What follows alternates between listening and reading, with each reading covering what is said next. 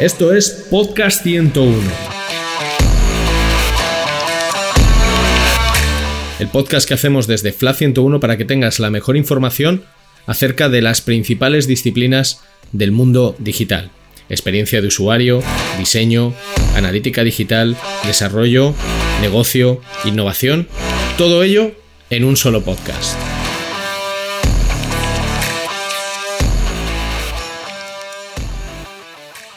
Y después de esta pedazo de introducción con música y la voz de Ricardo, ¿qué más queda por decir? Ya te digo, qué presión. Aunque más presión tenemos los analistas con el tema este de los modelos de atribución. Bueno, siempre podemos presentarnos, ¿no? Venga, va, empiezo yo. Yo soy Michel Vallés. Y yo, Iker Jerico. Y vamos a ser los encargados de dirigir el podcast 101, edición analítica, donde hablaremos de todo relacionado con el mundo de los datos. Que no, la data. La data. Comenzamos. Esto es Podcast 101.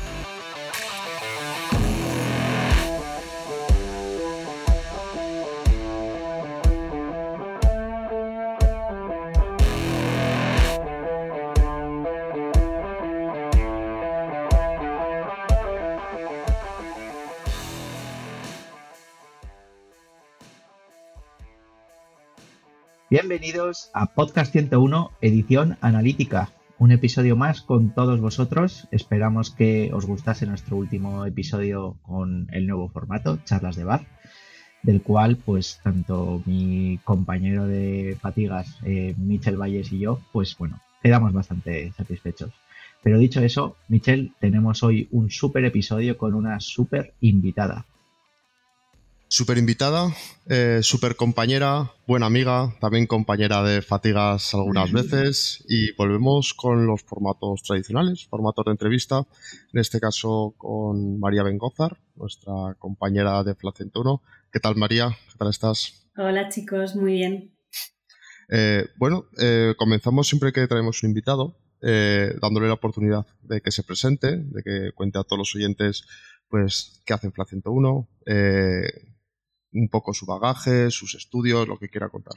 Luego, a ver qué tal lo haces porque te puntuaremos, ¿de acuerdo? Entonces esperemos a ver respecto al resto de los invitados, a ver qué tal has el ranking. Así que el pero, ranking. Pero esa, pero esa, puntuación la compartís conmigo en el momento o es algo no, no, de luego claro, hay finalistas? no, es secreto nuestro de Michelle y mío y luego ya al final de la temporada eh, ya veremos. ¿no? Ah, bueno, puede haber sobornos entonces entre medias, vale. A ver, estamos en el aire, estamos grabando, no quería yo decirlo así, pero bueno, eh, hay gente que hay, digamos que hay interés, ha suscitado interés este, este potencial ranking. Eh, solo por añadir, María, antes de que te pases a presentar, que la temática de este episodio, que creo que no, no lo hemos dicho, es, vamos a hablar sobre bueno, pues ese, esa relación eh, íntima que tienen ¿no? eh, las dos di disciplinas de Page Search y, y, analítica, porque tú eres especialista de Page Search en, en Plan 101.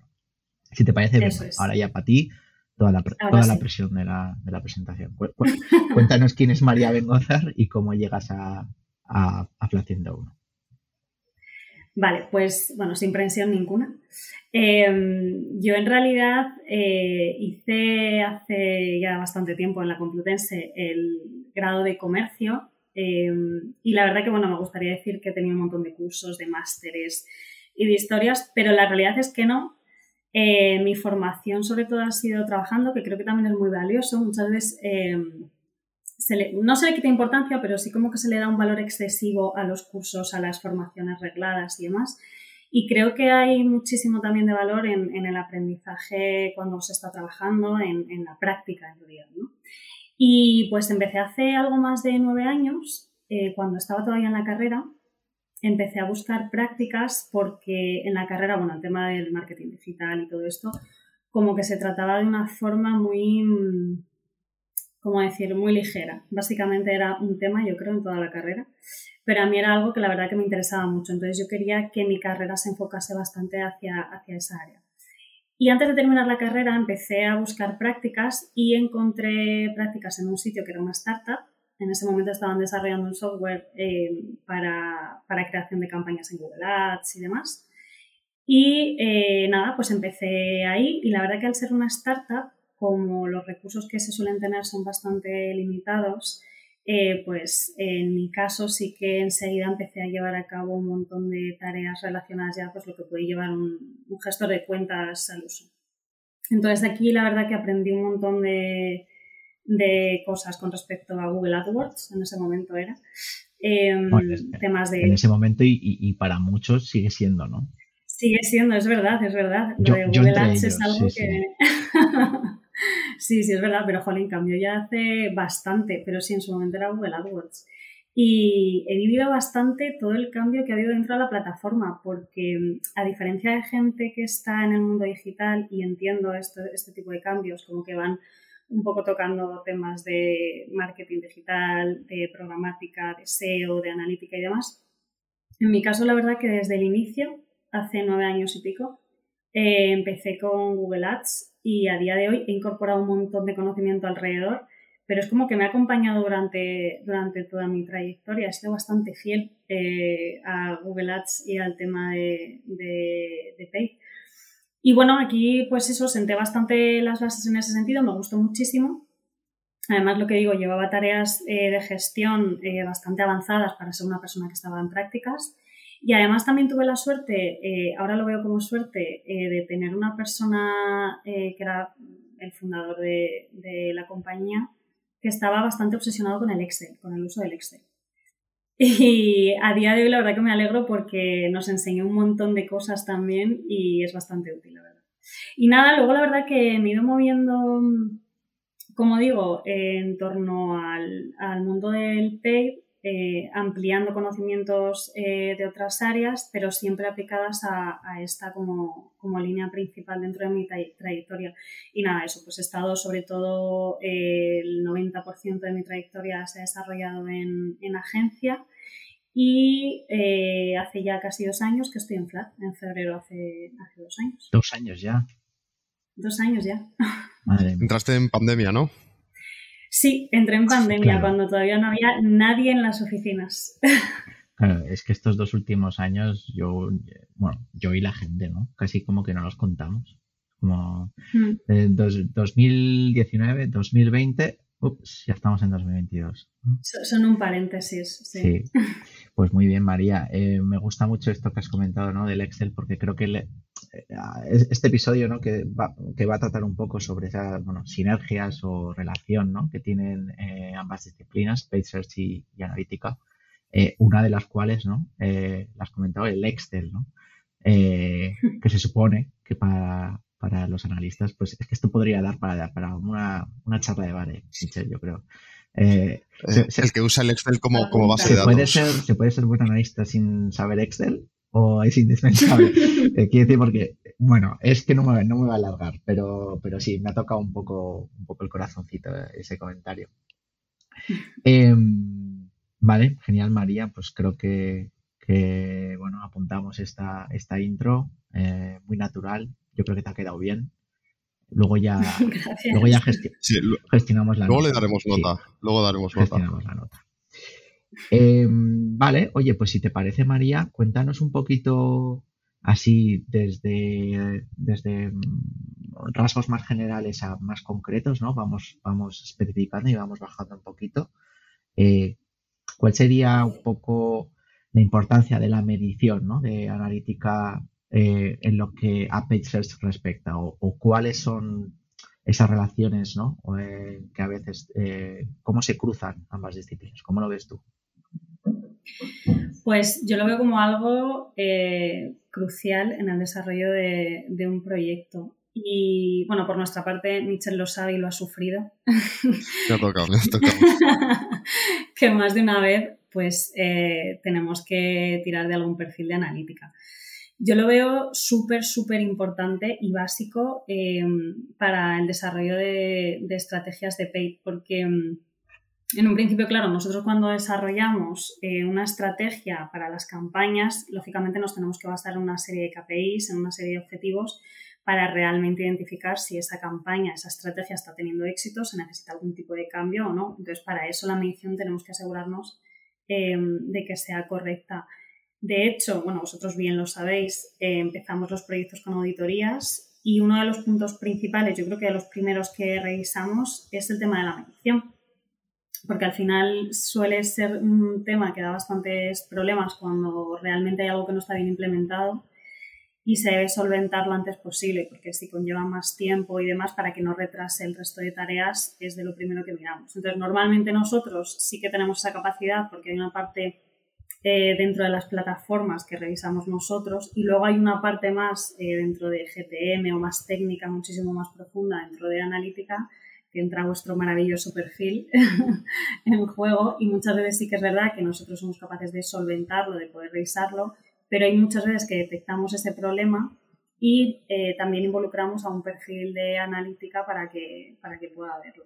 De hecho, es que me estoy acordando ahora, eh, hubo un caso hace, mm, hace unos meses de un e-commerce que, claro, cuando llegó a nosotros el proyecto, eh, tenía un CPA, un coste por adquisición, de 50 céntimos. Era un e-commerce de un ticket medio de unos 200 euros y tenía CPAs de 50 céntimos, 30 céntimos. Claro, eso nada más verlo como que choca bastante.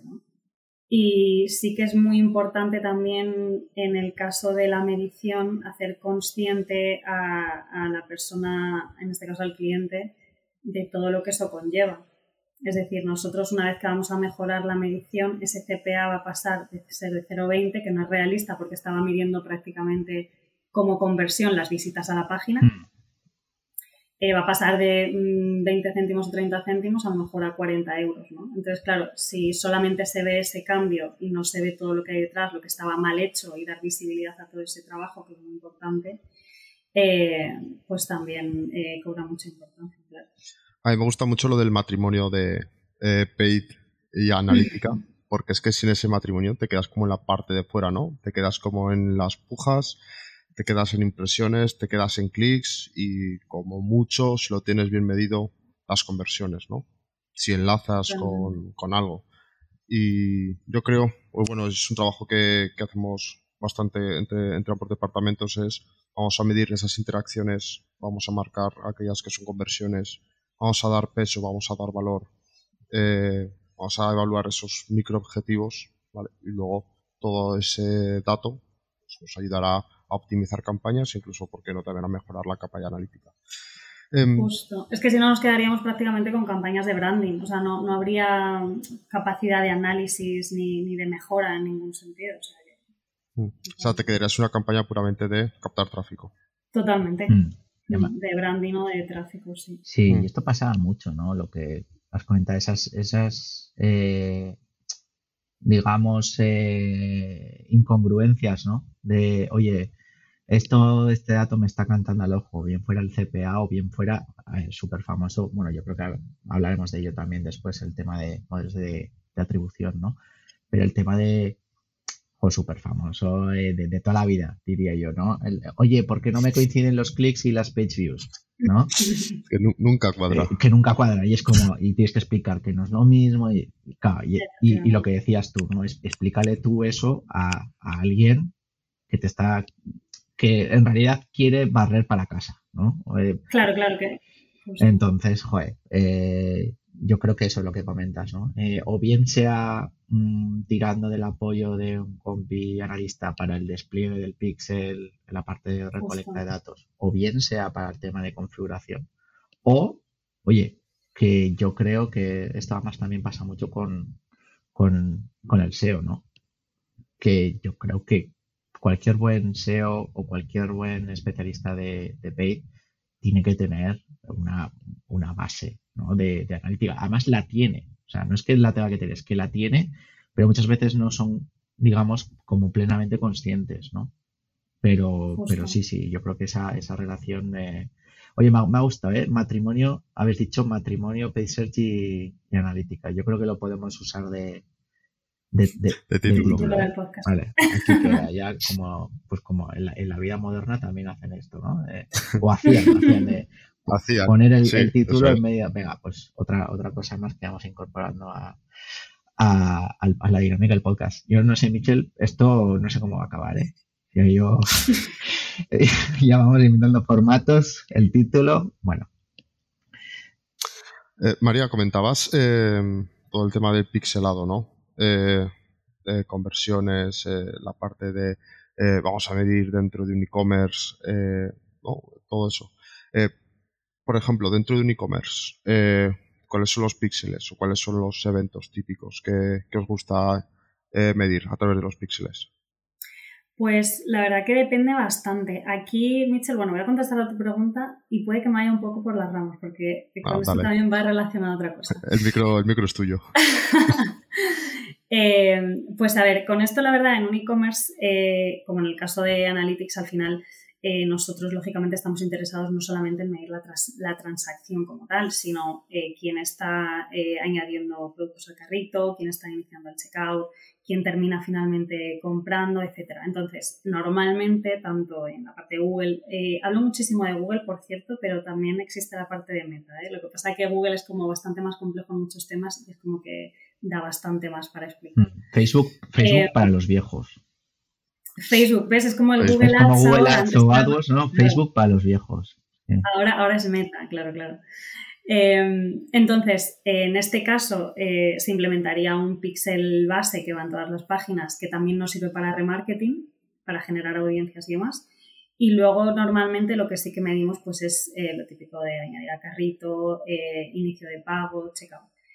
Eh, sí que es cierto que en este caso, eh, con el tema de las conversiones, eh, es muy similar, como decía, a la parte de Analytics, como objetivos que se puedan medir. Y de hecho, antes lo que solíamos hacer era importar los objetivos de Google Analytics a, Google Ads, que esto probablemente Mitchell en algún caso haya estado involucrado en algún proyecto con, la parte de, Pay y se haya hecho así. Sí, bueno, yo creo que es habitual, ¿no? Cuando se hace un setup.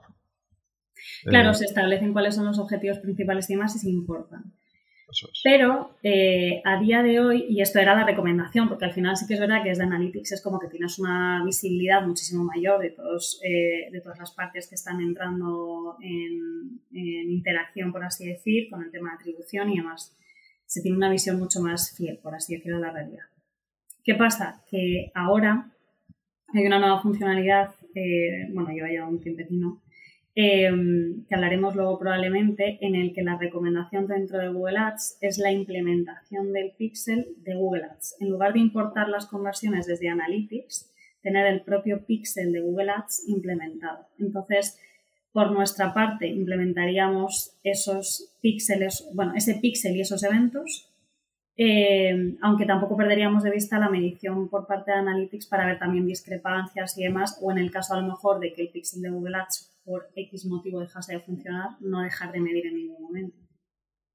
Entonces, eh, en este caso sí que, bueno, mediríamos eso como objetivo principales y luego objetivos secundarios parecido a, la parte de Analytics. O sea, que nos va a tocar eh, meter píxeles de Tag Manager de cara a optimizar, ¿no? Ya, ya nos podéis eh, tratar muy bien a los analistas, que si este es el cambio de tendencia, yo creo que vender muchas cosas detrás. y aquí, ya, lo, ya, lo, hacen. Los, los, los de pues Paid nos cuidan. Los SEO son los que son un poco... Pues, pues mira, yo te diría al revés. Yo últimamente con los SEOs un poquito Sí, yo, yo soy Team Paid. Yo soy Team Paid. No, yo, soy Team SEO. Lo, siento, María. en cualquier otro momento te regalaría los oídos, pero... Eh, Vale. Em, eh, oye, ya estamos hablando como que hay cambios, ¿no? Eh, oye, antes se recomendaba importar conversiones, ahora se recomienda utilizar eh, los píxeles, ¿no? Los píxeles nativos. Em, si te parece, abrimos un poquito el melón de todos los cambios de paradigma que estamos teniendo dentro del mundo de la publicidad. Y el primero, y a mí es el que más interés me despierta, y es el mundo cookieless. Que parece que el cookieless es más una moda, porque la palabra mola, eh, pero realmente, ¿qué es el cookieless? Eh, desde tu punto de vista, ¿vale? O desde tu perspectiva como experta de paid, eh, ¿en qué os afecta realmente este paradigma cookieless?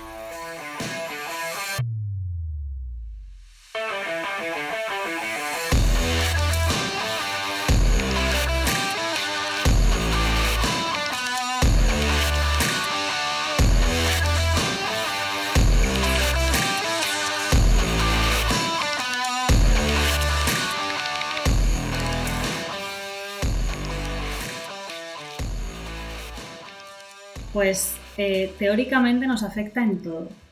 En la práctica, en nada, porque no hay nada. O sea, quiero decir, bueno. Eh, en realidad, eh, para la parte de publicidad me refiero, todo lo que quiere mover la parte de, Google y demás. la realidad es que Google sí que anunció hace un par de años o tres el tema del mundo sin cookies y demás.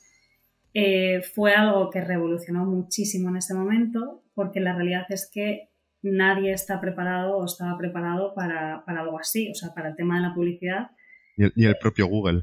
Efectivamente, de hecho, a día de hoy, de hecho, a día de hoy se siguen haciendo pruebas. A eso me refiero un poco con es, es, un cambio que realmente no se ha podido hacer todavía el quitar las cookies porque realmente no hay una, solución a, todo esto. De hecho, en un inicio se, mencionó, bueno, estaban desarrollando diferentes propuestas em, con el tema de Privacy Sandbox, que es como una serie de medidas que toma Google para poder eh, afrontar todo este tema de las cookies. En un inicio se hablaba de Flock, em, que es algo que generó bastante controversia. Básicamente consiste, por si alguien eh, no lo ubica, en, en, clusterizar, básicamente en meter como en saquitos, por así decir, a los usuarios en base a sus intereses o comportamientos. Entonces ahí estaríamos perdiendo un mogollón de, de, personalización, ¿no? En un mundo en el que estamos tendiendo muchísimo al tema de remarketing dinámico, hipersegmentación, personalización y demás, en ese caso perderíamos eh, muchísima eh, personalización del tema de la publicidad. Entonces, este, esta medida sí que eh, los partners que lo estuvieron probando y demás, como que recibió bastantes críticas. Y entonces eh, Google como que lo ha reconvertido un poco y lo ha virado un poco hacia eh, otra API que es similar, básicamente igual, pero supuestamente como que han aprendido de los errores de Flock, que se llama Topics. Entonces, eh, están de hecho este año probando esta API para ver eh, si realmente es funcional, si realmente se puede usar para publicidad y demás. Eh, entonces, todavía no se sabe, no se sabe nada de, cómo puede segmentarse, por así decir, o cómo puede ayudarnos en la publicidad. Y luego está otro tema también eh, que yo creo que es el más complicado y el más delicado de todo esto en, la parte de publicidad sin cookies, que es el tema del retargeting. Claro, porque a día de hoy eh, se basa 100% en eso, ¿no? Y de hecho, como decía, está el remarketing dinámico de eh, tú has visto este producto y te enseñamos este producto en concreto. Entonces, el tema del remarketing sin cookies, la verdad que están desarrollando también otra tecnología que se llama Fletch, creo recordar, Em, que está pues un poco para subsanar esta parte del remarketing, pero yo sinceramente creo que es la parte que veo un poco más compleja de, solucionar, por así mm, Porque lo que son las campañas ¿no? de paid tradicionales de posicionamiento en buscador en la zona superior, etcétera, eso al final, como va con parámetro, tampoco hay tanto problema para después medirlo, etcétera, ¿no? Pues oye, estás adquiriendo tráfico porque te interesa en ese momento, lo que donde impacta es un poco en eso, ¿no? El tema de de display o de remarketing, ¿no? De programar, claro. Claro. Em, en esta línea, ¿no? Un poco eh, eso está claro, ¿no? De, esto creo que ya Michelle y yo lo hemos, lo hemos venido hablando, ¿no? En, en, distintos eh, episodios anteriores, ¿no? Eh, realmente yo te diría que es que pues ahora dirán que Topics lo están probando y, el año que viene dirán que tampoco les gusta y sacarán otra cosa, ¿no? Todo sea con con tal de alargar esto, ¿no? Porque al final van su propio beneficio. Hmm. Es que además, eh, yo con esto tengo un poco la sensación que a lo mejor podéis tener eh, vosotros con la migración a Google Analytics 4, eh, aunque en este caso sí que hay una fecha súper concreta, pero es como que la gente ve que viene el logo, pero no, termina de, creerse, por así decirlo. Entonces, con el tema de las cookies es como que llevamos ya un tiempito.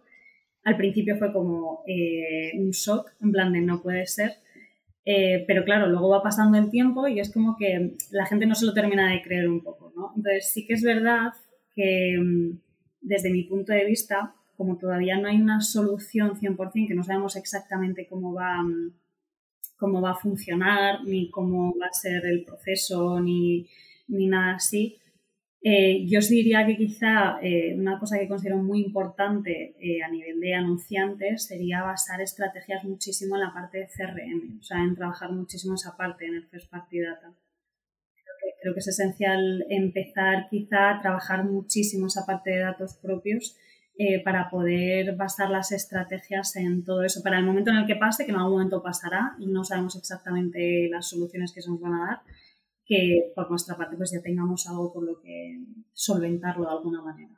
Sí, porque además los navegadores fueron los primeros que dijeron, ¿no? En 2023 quitaremos las cookies de tercero. Esas son las que más afectan a publicidad. Bueno, las que sean de first party data. Esas las seguiremos manteniendo, esperemos que ah, durante mucho tiempo, pero bueno. Se dio patadón hacia adelante, eh, esta fecha se, se pospuso hasta 2025. No queda tanto, si bien es verdad que todavía tienen que madurar mucho hmm. estas tecnologías. Trabajar con el First Party Data siempre es una buena idea, pero... No siempre es posible, claro. No, eso es, las plataformas no están preparadas para hacer un uso intensivo y extensivo de estos datos. Yo mi sensación aquí, chicos, no sé qué opináis, pero es, es que, realmente están como ganando tiempo, ¿no? Para, hmm. para que otros eh, inventen la rueda, la, nueva rueda, ¿no? De, oye, vale, pues el tema de las cookies ahora está políticamente incorrecto, o sea, está mal visto, ¿no? Eh, y yo lo último que recuerdo haber leído es que se está hablando ¿no? de una super cookie a nivel de, service provider, ¿no? Pues, por ejemplo, de, del proveedor de Internet, ¿no? Sí, los, fingerprints, ¿no? Eh, sí, un conglomerado entre mm, de sistemas, entre cookie, hash, eh, fingerprinting, unique ID y que... Los, los beacons. Y que todo, bueno, pues sí, pues metes todo lo que te suena molón y todo lo que hemos venido viendo ahora en una cartelera, la, la, la, agitas bien y saldrá algo, ¿no? A mí es mi sensación, que están ganando tiempo para, para que se invente algo, ¿no? Y Sí, es como que hicieron ese anuncio en plan de nos preocupamos por el usuario, por su privacidad y demás, eh, pero realmente no hay una solución real a todo esto, entonces... Sí, pero bueno, a ver, yo creo que soluciones que... Posibles soluciones en el mercado actual hay, a ver las haylas, lo que pasa es que están inconexas entre sí, siempre es como... Este, este método, el fingerprinting, te soluciona el tema de identificación, pero tiene problemas de que incumple también esta normativa.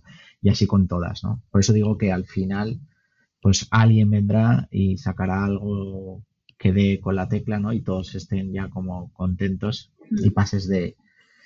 A mí me pasa una cosa y, no, me, no me enrollo mucho. Em, a nivel de usuario, yo me acuerdo, ¿no? Cuando todo esto del remarketing empezaba y, que, y empezabas en el mundo digital y te parecía un poco brujería, ¿no? Eh, el, el, tema, ¿no? De, o, hoy en día incluso a gente no tan eh, metida en el mundo digital, eh, les haces, les, dices, ¿no? De, oye, vamos a hacer una prueba.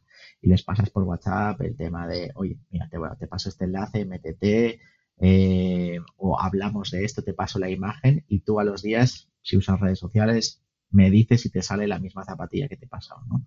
Entonces, yo creo que estas, estas, estas cosas, pues al final, eh, bueno, hasta que no llega todo el mundo, pues no van a terminar de, consolidarse, ¿no? Pero bueno, veremos en qué, en qué queda la cosa.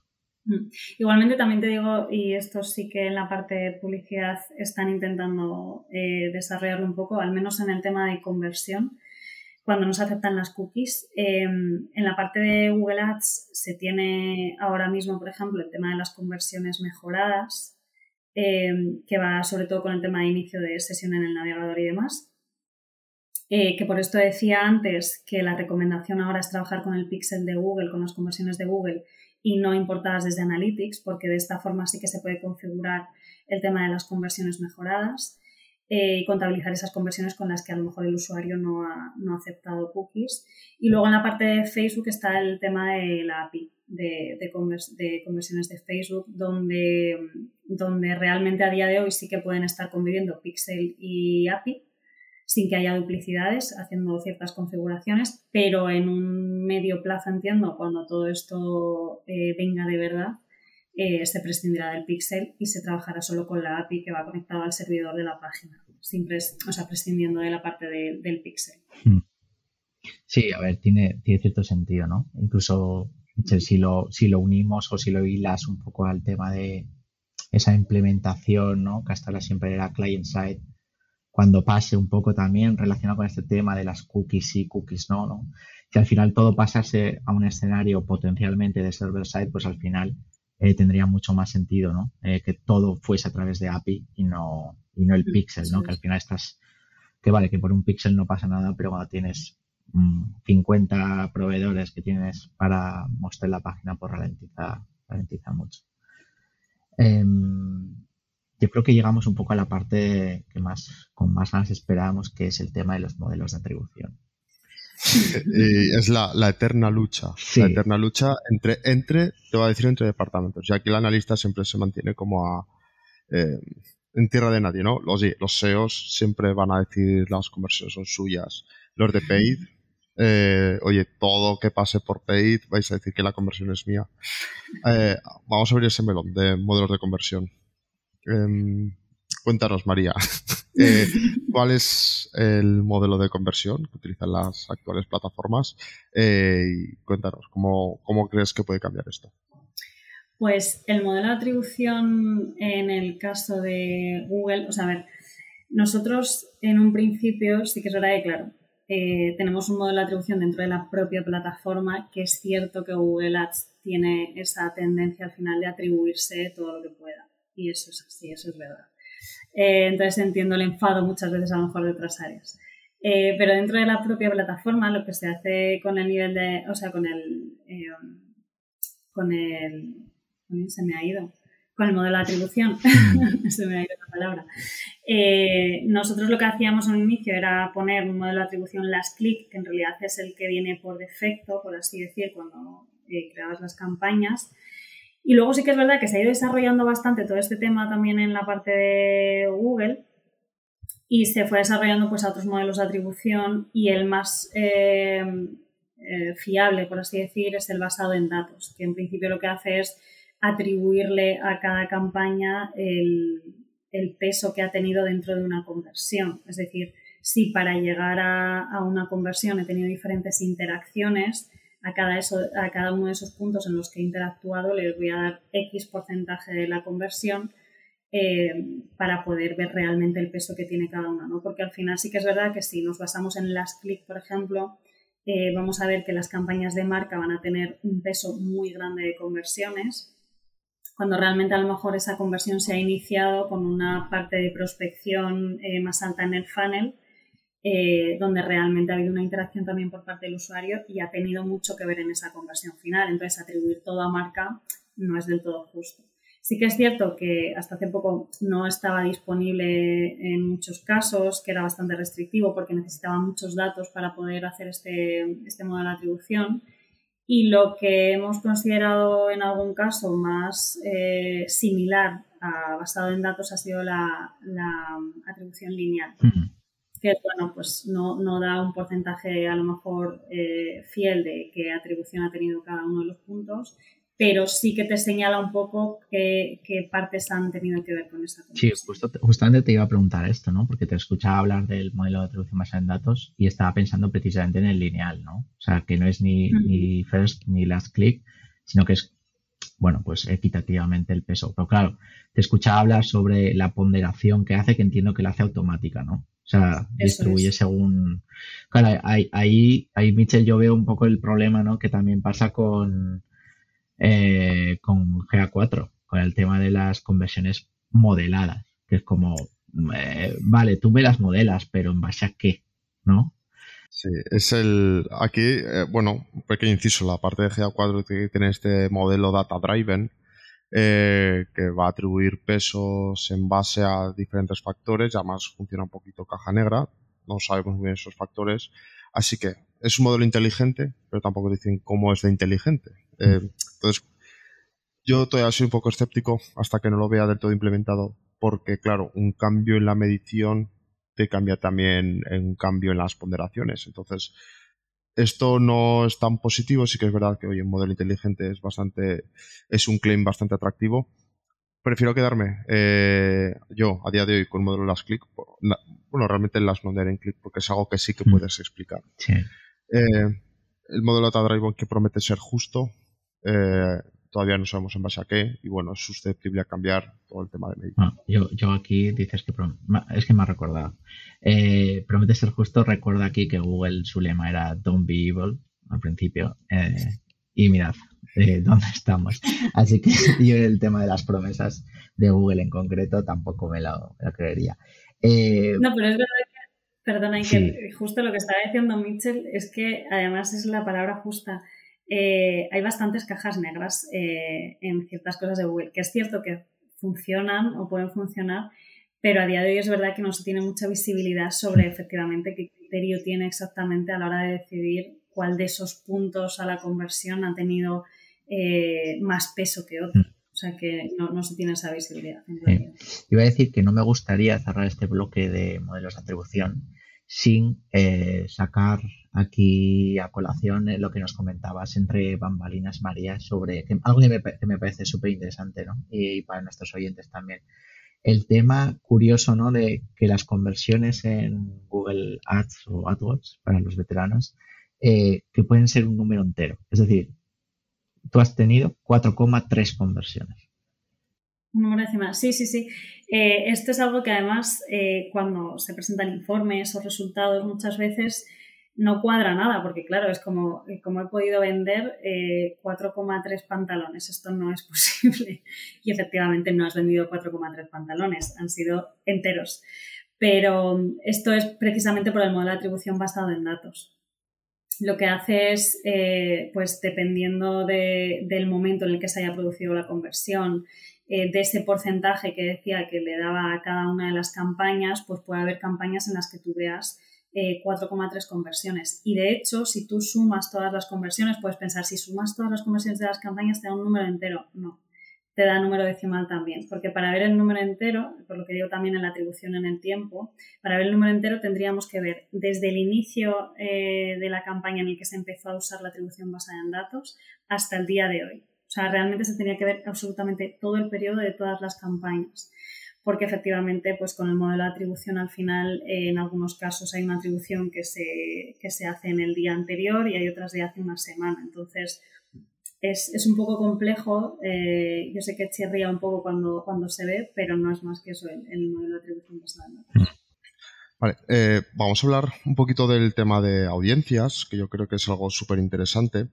porque claro, eh, esas audiencias tú las puedes crear como en base a muchas cosas, ¿no? Eh, las puedes crear pues en base a, no sé, a eventos sociodemográficos, puedes crearlas en base a todas estas eh, dimensiones, ¿no? Y toda esta información que recoges del usuario, pero también puedes crear las audiencias lookalike, ¿no, María? Hmm. Sí, eso es. Eh, en la parte de audiencias, bueno, hay la verdad que bastantes posibilidades, como estábamos diciendo antes, nos podemos basar en nuestros propios datos, en el CRM y demás, eh, y podemos generar audiencias similares a toda esa base de datos. Es decir, eh, por ejemplo, si tenemos un clúster dentro de la base de datos de compradores, podemos crear una, una audiencia lookalike, una audiencia similar en base a esos compradores, ¿no? Em, sí que es cierto que hay bastantes posibilidades al respecto y una de las cosas que me parece muy interesante, además también de la parte de Analytics 4, son las audiencias predictivas que se van a poder eh, importar en, Google Ads y poder hacer uso de ellas. Y al principio, cuando, cuando empezaron a hablar de las audiencias predictivas, sí que es verdad que tenían un componente bastante similar al lookalike. En un inicio eh, cuando lo vimos en general, sí que pensábamos que era un poco lookalike, no veíamos esa diferencia a lo mejor con, con estas.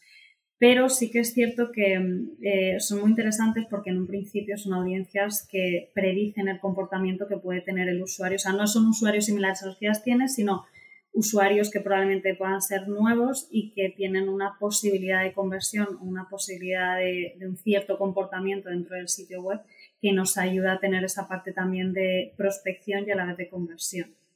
Entonces me parece muy interesante eh, el tema de las audiencias eh, predictivas en Analytics 4. Y luego, bueno, en la parte de Google Ads hay también posibilidades de hacer, por ejemplo, mm, audiencias personalizadas eh, que se puede basar en el comportamiento del usuario. Es decir, nosotros podemos determinar una audiencia, Google intenta buscar esa audiencia que suele navegar por X sitios web, ¿no? Entonces, para eh, intentar identificar ese comportamiento también me parece muy interesante. además, yo creo que lo has explicado de una forma más clara que la propia documentación, porque cuando habla de, o sea, siguiendo la conversación no de cajas negras, es que este modelo predictivo es que también es un poco caja negra, ni siquiera te dice cómo va a ponderar las qué pesos va a asignar a las variables para o cómo va a entrenar ese modelo predictivo. Y o sea, yo creo que las explico de una forma más clara y además eh, esa información que tiene Google, más transversal, más de qué hace el usuario, eh, qué páginas visita y tal, eh, va un poco en contradirección de temas de privacidad, porque, bueno, es algo que, que el usuario no se queja un poco de, de, la publicidad de remarketing, de oye, me persigue la publicidad, pero sin embargo, estos modelos predictivos van a tener en cuenta esta, esta serie de información. No quiero eh, hacer como mucho eh, foco en este tema de, predicción de audiencias, pero eh, te voy a hacer una pregunta. ¿Crees que aumentar el pixelado, crees que aumentar la capa de medición va a hacer que estas audiencias predictivas sean más finas en cuanto a lo que realice el usuario dentro de la web? Yo creo que sí. O sea, a ver, en general, a Google cuanta más información le des, eh, muchísimo mejor en general con todo. O sea, eh, con el tema de las campañas, cuanta más información, cuanto más volumen de impresiones, cuanta más tráfico, mejor va a tener el aprendizaje. Todo lo que conlleva un aprendizaje por parte de las herramientas, cuanto más podamos medir, cuanto más información podamos darle a Google de qué es lo que nos interesa, qué es lo que no, eh, y demás, yo creo que, que, va a ser capaz de generar unas audiencias bastante más cualificadas. Mm. Y estas audiencias, eh, al final, vosotros van a servir como un aplicativo, ¿no? Eh, como algo para optimizar campañas. Claro, o sea, estas audiencias en un principio se pueden usar en campañas que ya están activas, por ejemplo, y las podemos poner como observación, es decir, Google no va a segmentar específicamente a esta audiencia, pero nos va a dar datos de esa audiencia. Es decir, eh, dentro de la propia campaña nosotros lo ponemos como observación y vemos esa audiencia, las impresiones, el CTR, eh, la posibilidad de conversión y demás.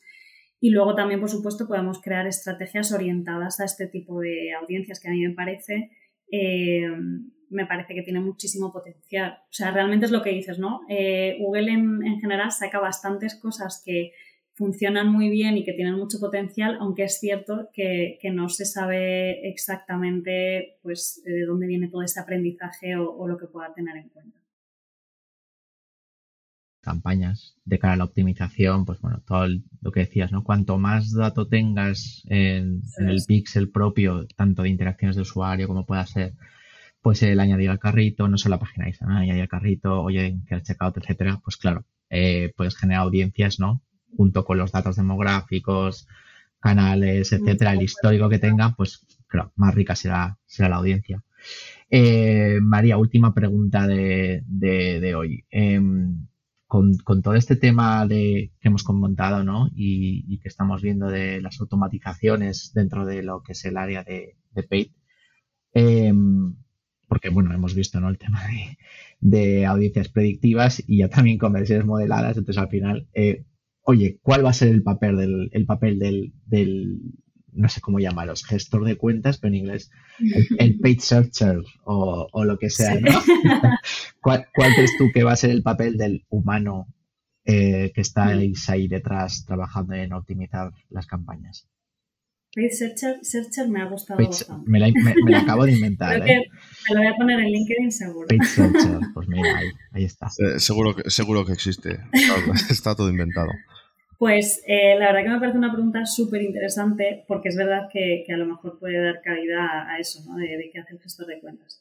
En un inicio, el papel del gestor de cuentas, la mayor parte de su tiempo estaba súper centrado en, en la creación de estructuras de campaña, en hacer todo hiper segmentado, muy separado, con prácticamente una palabra clave por grupo de anuncio, todo como súper eh, detallado. Y a día de hoy Google, precisamente justo lo que estábamos diciendo antes, va en contra de todo eso, quiere aglutinar lo máximo posible para tener el mayor volumen de datos posible, hacer eh, todo ese aprendizaje y optimizar.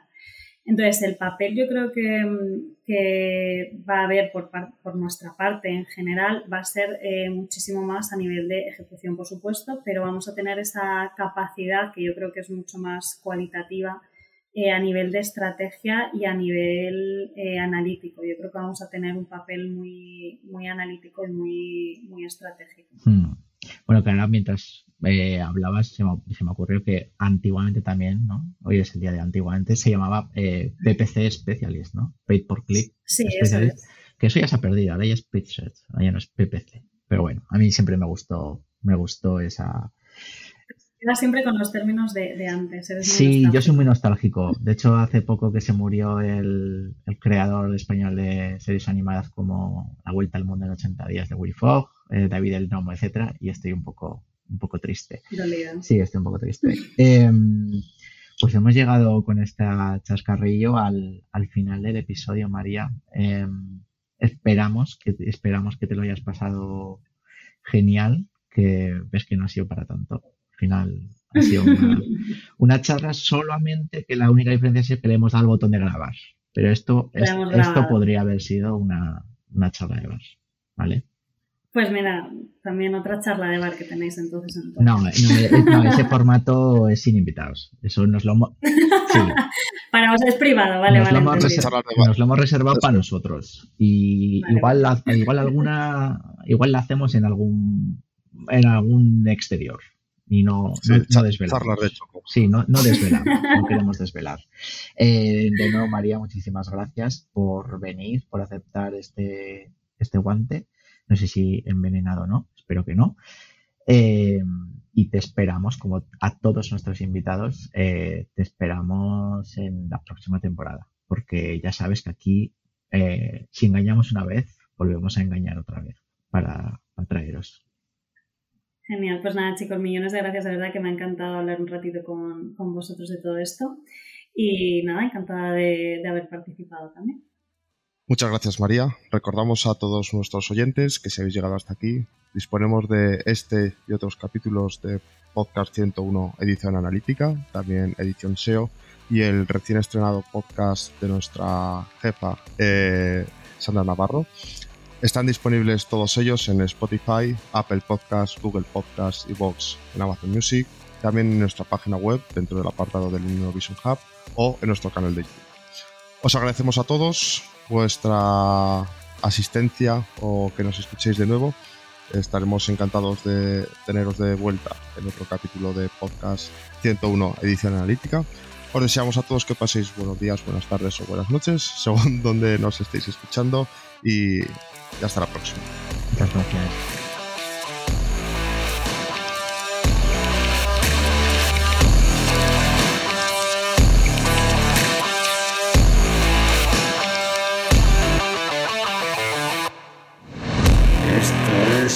Podcast 101.